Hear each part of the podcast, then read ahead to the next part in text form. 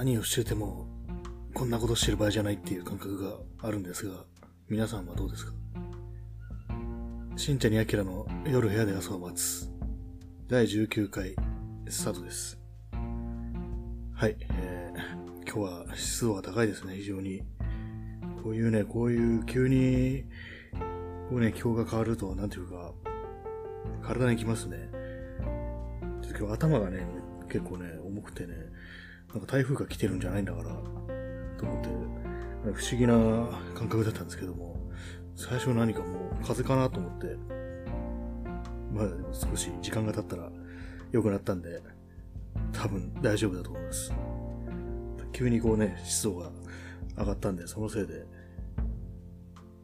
ちょっとおかしくなったかもしれないですね。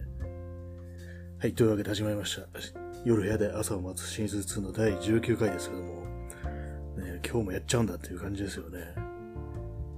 今日やった、やるってことはね、この放送にね、もうすでに数十分はね、時間を取られるわけで、まあいいんですけどもね。まあ、というわけで、今日は、まずコーナー、コーナーですね。早速コーナーの方にね、お便りが来たんでね、そのコーナーっていうのはね、昨日あの、募集しました。あれです。あれ、あれってなんだ。限界旅情チャレンジ。はい、えー、限界旅情チャレンジっていうのはこう、自分の家のね、近くとかで、家家じゃなくてもいいんですけど、すごく身近なところで感じられる、旅情を感じられるスポットっていう、そういう感じのコーナーですね。コーナーですねっていうか、そういう感じのスポットを募集しますっていうコーナーですね。はい。というわけで、ラジオネーム、ピンピンコロリさん。はい。いい名前ですね。限界旅情チャレンジということでお便りを書いております。私が最も近場で旅情のようなものを感じるのはコインランドリーです。乾燥機で温められた洗剤の匂いの空気に包まれて、自販機でジュースを買って管理者が置いてくれているヨロヨロのスピリッツやビッグコミックを呼びます。そこに来る人は自分も含めてみんな似たようなチェック柄のビニール製の大きな袋、いわゆるルンペンバッグを持っています。みんなそれに洗濯物を詰めてやってきて、洗濯なり乾燥なりして、また詰めて帰っていきます。大抵の場合、いつも家の中で行われている洗濯に伴う一連の作業、分類したり、畳んだりする作業が、雨に降られたとか、洗濯機が壊れたとか、水道が止まったとか、何らかの諸事情によって一堂に会して行われているという、そこに何か不思議な感じを受けます。ただ、大抵のコインランドリーは室温が高いので、体が温泉的な何かだと勘違いして、素敵に思える補正がかかっているだけという可能性もあります。または、旅行中に現地で利用するところだから、旅行の感覚が呼び覚まされているだけかもしれません。旅情って何なんでしょうね。他のリスナーの方のお便りも楽しみです。はい。結構、これはいいですね。すごく、とてもいい限界旅情ですね。ピンピンコルリさんは、コインランドリーに旅情を感じるってことでね、ああ、なんかな、なるほどねっていう。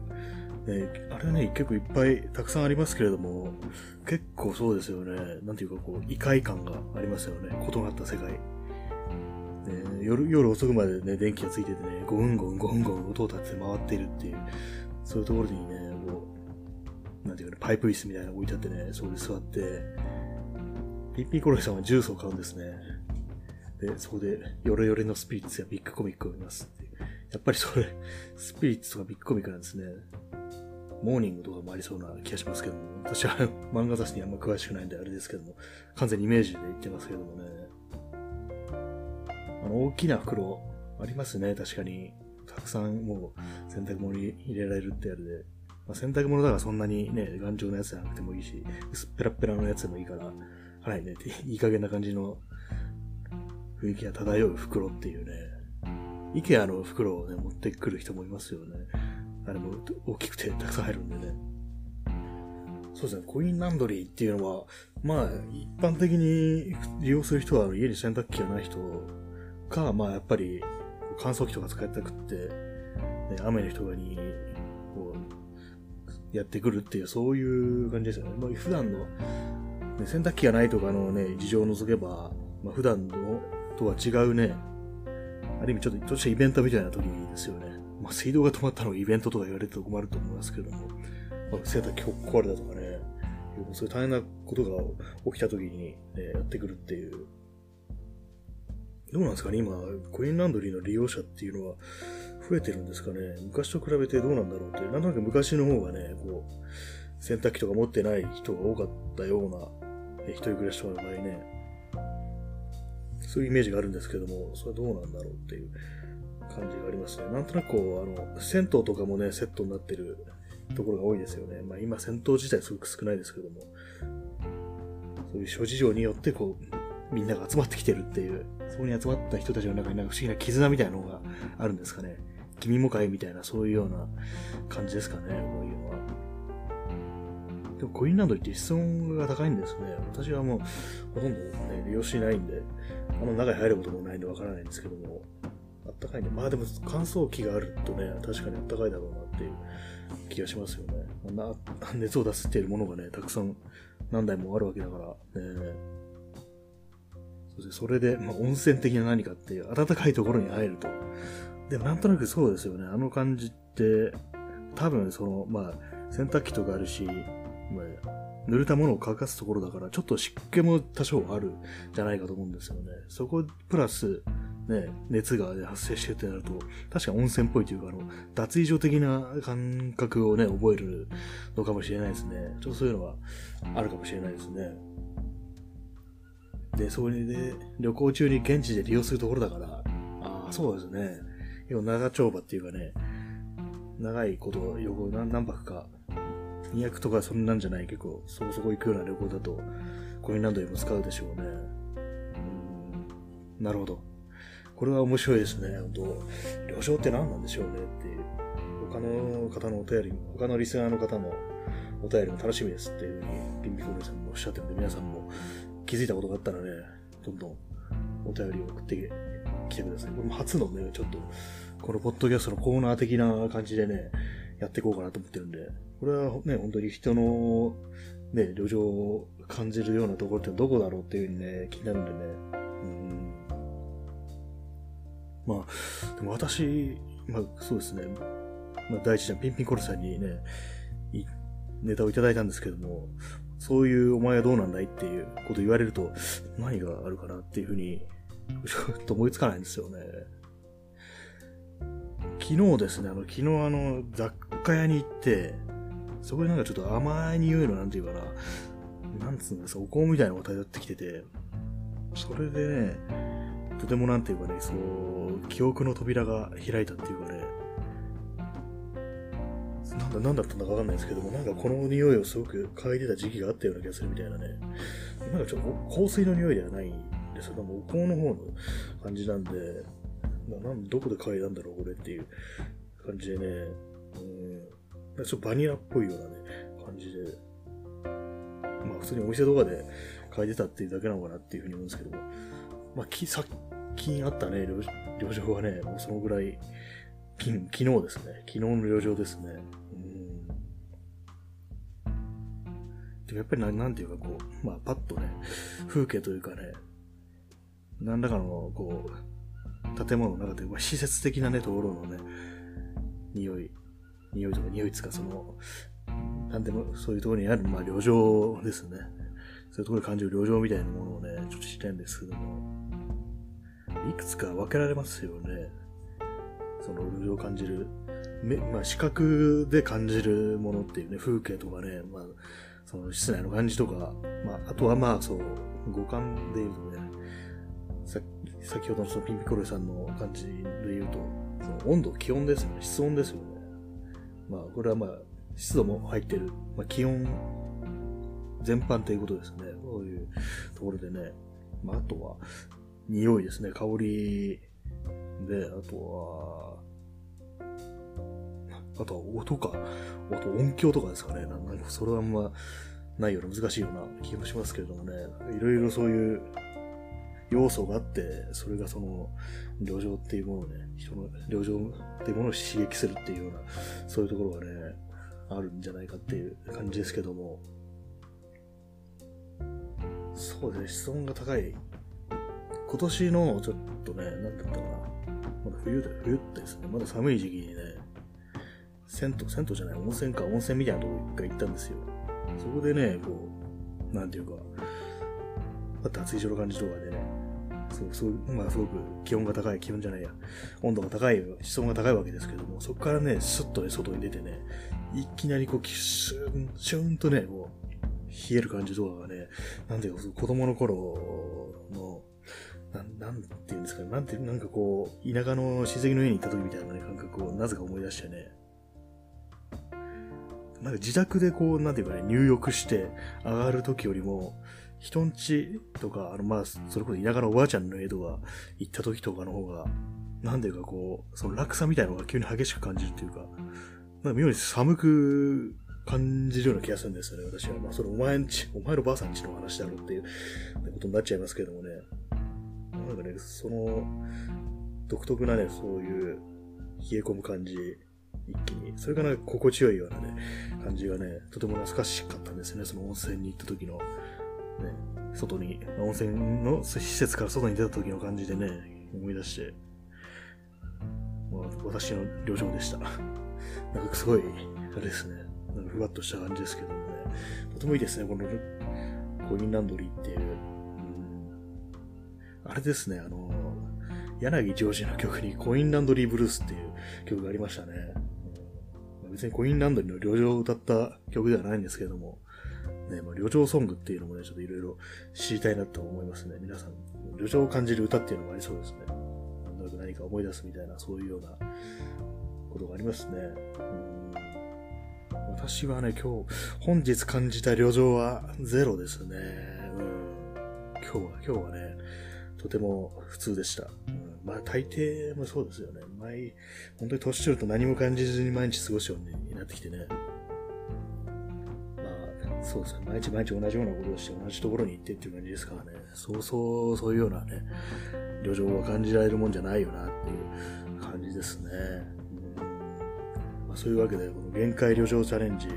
皆様のね、旅情スポットも募集しておりますんで、どこでもいいんで、まあ、近場でもなくてもまあ、いいんでね、私的なまあ、すごい平凡なところにある旅情みたいなね、そういう感じで募集したいなと思ってるんで、そういうわけでよろしくお願いします。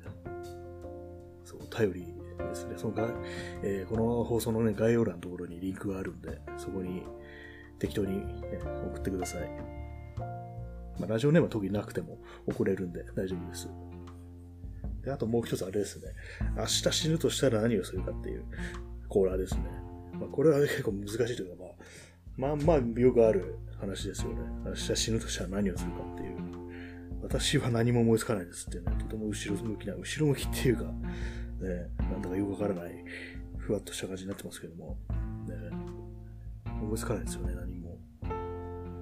そういうわけで、その、まあ、とりあえず今、二つのコーナーがあるということで、よろしくお願いします。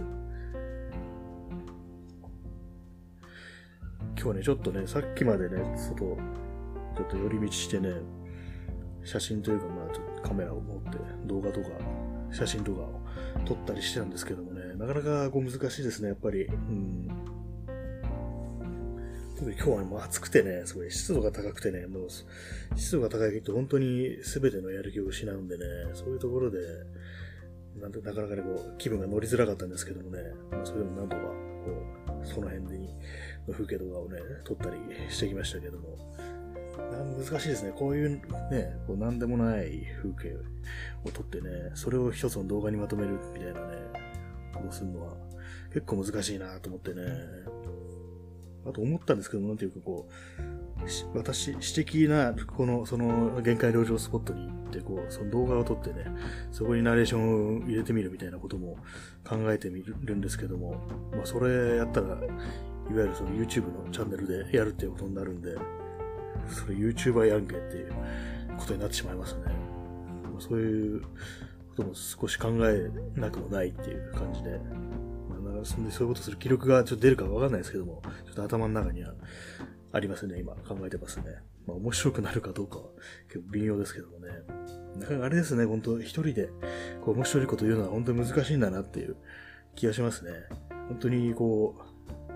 う、おふざけができ、しにくいなっていうこれもなんか、二人三人でやったりしたら、結構出てくるんですかね、面白いことが。なかなか、ね、自然とそういうものが出てくるのかもしれないですけども。ね、結構あの、自分の本当に仲間内で喋ってる内容が面白いと思って、で、それまあ人から聞いた話なんですけども、その普段自分たちがこの飲み屋とかで喋ってる内容が面白いから、ね、録音してみたと。で、それを聞き直してみたらもう、全然面白いなってみたいな話を聞いたことがありますね。うん、そういうようなことも起こるんですね。本当にそうですよね、あれ。これも、いきなりこう初回でこの放送を聞いた人がね、うん、また次も聞こうって思ってくれるかなっていうような、そういうね、なんていうか、不安、不安とも言えないですけども、うん、ちょっと気がかりな、になることはありますね。なんとなくそう、まあ、これ、ラジオの放送の前提にあるのが、結構まあ、ツイッターので普段つぶやいてるようなことっていうのが前提にあるん、でそういう、そういうのをね、一切な知らないでね、いきなりこうポンとね、これを聞いてみたら、なんだかわからんみたいなことになり得るんだっていう感じあるんでね、もう、まあ、そうですね。とりあえず、そんな風に考えてます。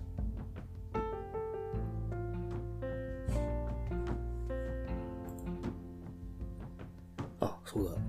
そういえばあの、昨日友達に整髪料は何を使ってるかっていう風にかれたんですけども、私はあの、グリースを使ってるんですよね。グリースって、ちょっとまあテカリがあるようなね、まあよくリーゼントにしてる人が使ってるっていうイメージのある整髪料なんですけども、透明なね、こう、なんていうかな、こう、透明な粘液みたいなやつですね。前はね、あの、ポマードを使ってたんですけども、ちょっとあれはね、あんまりにもね、ほんと、落ちにくいっていうかね、落ちないんですよね、髪から。うん、洗ってもね、シャンプーしても。で、そういうわけで、あとね、頭皮にもね、結構ダメージがあるみたいなことを言われてね、聞いてね、ちょっと怖くなってね、それからね、もうやめて、グリースって、まあ、グリースは水に溶けるんでね、落とすのも簡単なんで、そっちにシフトしちゃうんですけども、ね、同じ、まあ、柳屋のグリースっていう。で、前使ってたね、ポマードも柳屋だったんですけどもね、ポマード安いんですよね。結構大きい、大きいね、容器に入っててね、5、600円とかだったと思うんで、それも結構相当ね、長く使えるんですけども、いかんせん頭皮にね、対してのダメージ、攻撃性が高いというようなね、ことを聞いてしまってはね、ちょっと無理だなと思ってね、うん、そこまで自信家じゃないんでね、頭皮に自信ありっていうわけでもないんでね、やめたんですよね。うん、本当にそうなんですよね。石鹸とかで洗っても、なんかこう、残ってんなっていう感じがしてね、無理なんですよね。落とす、落と完全落とすのは。